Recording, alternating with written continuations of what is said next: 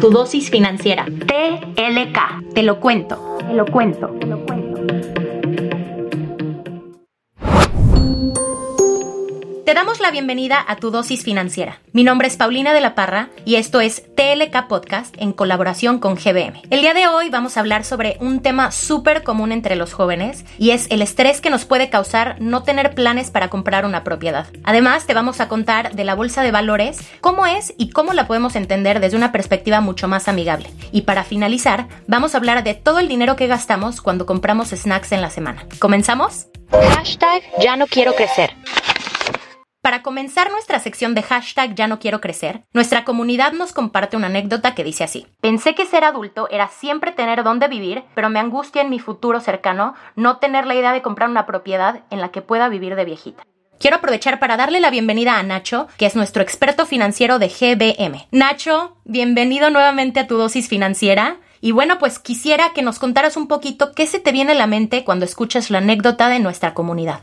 Hola Pau, muchísimas gracias, encantado de estar otra vez con ustedes. Esta experiencia que nos está compartiendo tu comunidad es algo que estamos viendo en México por todos lados. Por lo general el estrés de ya comprar una casa es gigante porque muchas veces veíamos cómo te cuentan anécdotas, ya sean tus papás, tíos, etcétera, de, de lo más fácil que pudo haber sido para ellos comprar una casa. Entonces a mí lo que me gustaría hacer es irnos un paso atrás y primero mencionar que comprarte una casa puede no estar dentro de tus objetivos de ahorro y eso está bien. O sea, no todas las personas tenemos los mismos objetivos en la vida. Y de hecho, un punto muy importante que mencionar que por lo general no vemos es que comprarte una casa puede que no sea la mejor opción para ti. ¿A qué me refiero con esto? Hay muchos estudios que demuestran que es mejor invertir en bienes raíces a través de forma diversificada, por ejemplo, en una fibra, a invertir en una propiedad particular, o sea, una casa personal. Otro beneficio que tiene invertir de esta forma es la liquidez que tienen estos vehículos y los dividendos que pueden pagar de forma periódica. Este tipo de, ingresos, que serían los dividendos que van pagando las fibras, son ingresos que tú vas obteniendo como si fueran rentas, pero tienes la ventaja de que al invertir en una fibra no estás invirtiendo todo tu dinero en una única propiedad.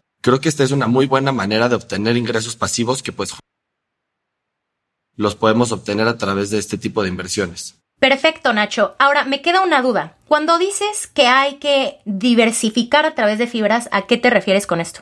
Claro, vamos a ponerlo de la forma más sencilla. Imagínate que una fibra es una canasta en la que estás invirtiendo en distintas propiedades. ¿Cómo sucede esto? Para que la fibra pueda hacerlo, necesita levantar dinero, tener dinero de inversionistas, para que la fibra pueda comprar muchos inmuebles. Entonces una fibra va y puede comprar muchos, ya sean hoteles, centros de datos, ya sean casa habitaciones, etcétera. Y con todo este dinero que tiene una fibra para comprar distintos bienes raíces, después, ya que los tiene y ya que los tiene administrados, va a irte entregando a ti como inversionista estos dividendos que platicábamos anteriormente, que serían tu ingreso pasivo. Ok, ya me quedó un poco más claro y si no, te voy a volver a preguntar. claro que sí. El gasto hormiga. Para nuestra sección El Gasto Hormiga, el día de hoy vamos a hablar con nuestra comunidad y nos cuenta que literalmente se gasta mucho dinero en la semana a través de snacks fuera de casa. Nacho, ya sabemos que estos gastos hormiga existen, pero me gustaría que nos dijeras de qué manera podemos replantearnos el uso de este dinero. Como hemos platicado en episodios anteriores, creo que un punto muy importante es definir cuál es el objetivo de nuestros distintos ahorros. ¿A qué me refiero? Como lo decíamos, de ponerle nombre y apellido a cada uno de estos. Si nos estamos gastando, no sé, por ejemplo, 400 pesos a la semana, podríamos estar ahorrando más de 20 mil pesos al año. Un tip muy importante podría ser el quítame lo que me lo gasto y entonces tener este ahorro automático cada vez que recibamos nuestro sueldo o algún ingreso. ¿Qué sucede con esto? Pues si vamos ahorrándolo de forma automática, vamos automatizándolo y ya no lo tenemos que hacer nosotros, se va a ir esta cantidad directo a nuestros distintos ahorros y vamos viendo con el paso del tiempo cómo nos acercamos a cumplir estos distintos ahorros y al final pues esto va a hacer que nos dé mucho más gusto no estar cometiendo, es como este tipo de, de gastos pequeños. Con peras y manzanas. Ahora para nuestra sección final del día, con peras y manzanas, te vamos a dar una pregunta que suena bastante intimidante, pero que es demasiado importante. Me gustaría que nos expliques qué es la bolsa de valores.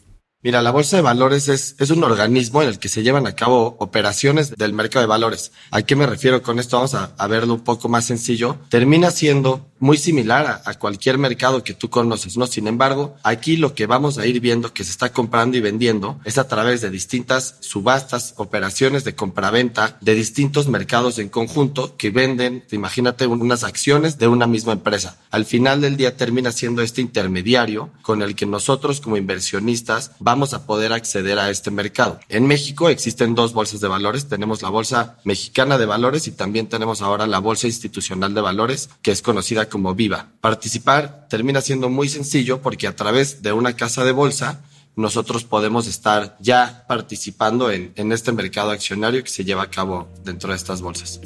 Ok, pues Nacho, wow, aprendimos muchísimo el día de hoy contigo. Te doy las gracias por tu tiempo y por tus recomendaciones.